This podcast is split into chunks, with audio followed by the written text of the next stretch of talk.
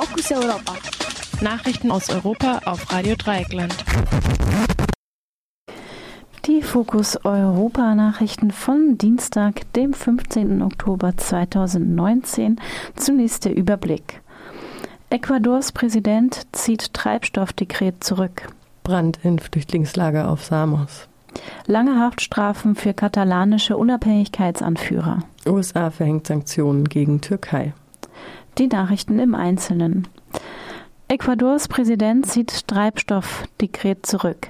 Ecuadors Präsident Lenin Moreno führt die Subventionen für Diesel und Benzin wieder ein. Hierzu unterschrieb er gestern eine entsprechende Verfügung. Die Treibstoffsubventionen waren Anfang des Monats durch ein Dekret abgeschafft worden. Diesel und Benzin hatten sich daraufhin stark verteuert. Das hatte zu tagelangen Demonstrationen geführt. Zu der Kursänderung führten Gespräche Morenos mit dem Dachverband der indigenen Nationalitäten, der die Proteste anführt. Moreno hatte den Ausnahmezustand verhängt, sodass das Militär auch im Landesinnern im Einsatz war. Bei den Demonstrationen ging Polizei und Armee gewaltvoll vor. Mindestens sechs Menschen starben, über 1300 Menschen wurden verletzt und über 1100 festgenommen. Mit der Wiedereinführung der Subventionen sollen die Proteste enden. Das Dekret ist Teil eines neoliberalen Wirtschaftspakets, das der Präsident nach Verhandlungen mit den internationalen Währungsfonds erlassen hatte. Im Gegenzug erhält Ecuador einen Kredit über 4,2 Milliarden US-Dollar vom IWF. Brand in Flüchtlingslager auf Samos. Nach einem Brand räumt Griechenland das Geflüchtetenlager auf der Insel Samos. Nach einer Auseinandersetzung zwischen BewohnerInnen des Lagers ist dort gestern ein Großbrand ausgebrochen. Es soll Messerstechereien und Gasexplosionen gegeben haben. Die Polizei setzte Tränengas ein, um die streitenden Gruppen auseinanderzuschreiben. Um sich in Sicherheit zu bringen, flohen mehrere Menschen an den Hafen von Samos Stadt und verbrachten die Nacht dort im Freien. Das Lager auf Samos ist für rund 700 Menschen ausgelegt. Momentan leben dort über 5000 Geflüchtete. Der Bürgermeister von Samos kritisierte die griechische Regierung, die rasche Verbesserung in den Flüchtlingslagern versprochen hatte. Lange Haftstrafen für katalanische Unabhängigkeitsanführer.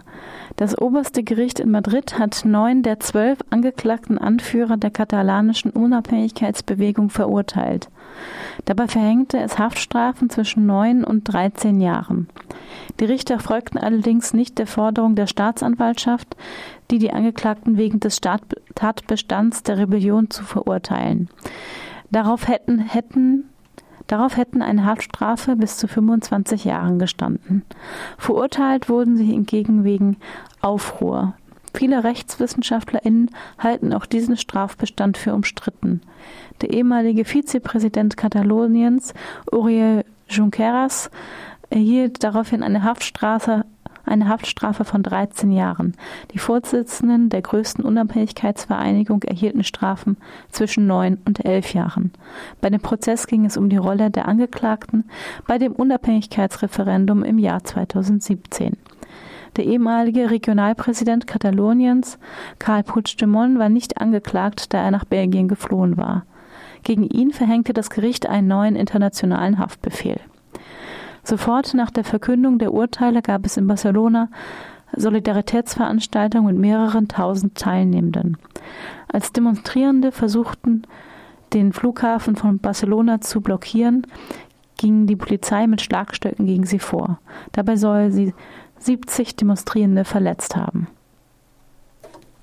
USA, USA verhängt Sanktionen gegen Türkei. Als Reaktion auf die türkische Militäroffensive in Nordsyrien hat US-Präsident Donald Trump Strafmaßnahmen gegen drei türkische Minister verhängt. Daraufhin wird deren Vermögen in den USA eingefroren sowie Finanztransaktionen untersagt. Trump hatte auch angekündigt, Wirtschaftssanktionen einzuführen. Unter anderem sprach er davon, die Zölle auf türkische, türkische Stahlimporte auf 50 Prozent zu erhöhen und die Verhandlungen über ein Freihandelsabkommen abzubrechen. Umgesetzt hat er diese Ankündigung bisher nicht. Die Außenminister der EU beschlossen bei ihren Verhandlungen keine Sanktionen. Auch ein allgemeines Waffenembargo gegen die Türkei führen sie nicht ein. Sie verweisen lediglich auf die Beschlüsse von Frankreich und Deutschland. Die beiden Länder wollen keine Waffen mehr liefern gegen die gegen Kurdinnen eingesetzt werden können. Laut einer Umfrage der Berliner Morgenpost befürworten 83 Prozent der Befragten in Deutschland Sanktionen gegen die Türkei.